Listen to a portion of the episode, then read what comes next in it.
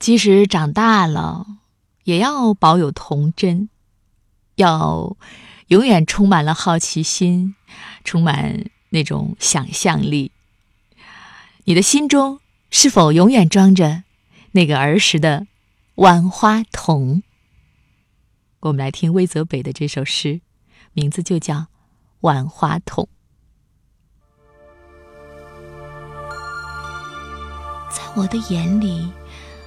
五彩斑斓，如母亲甜甜的微笑。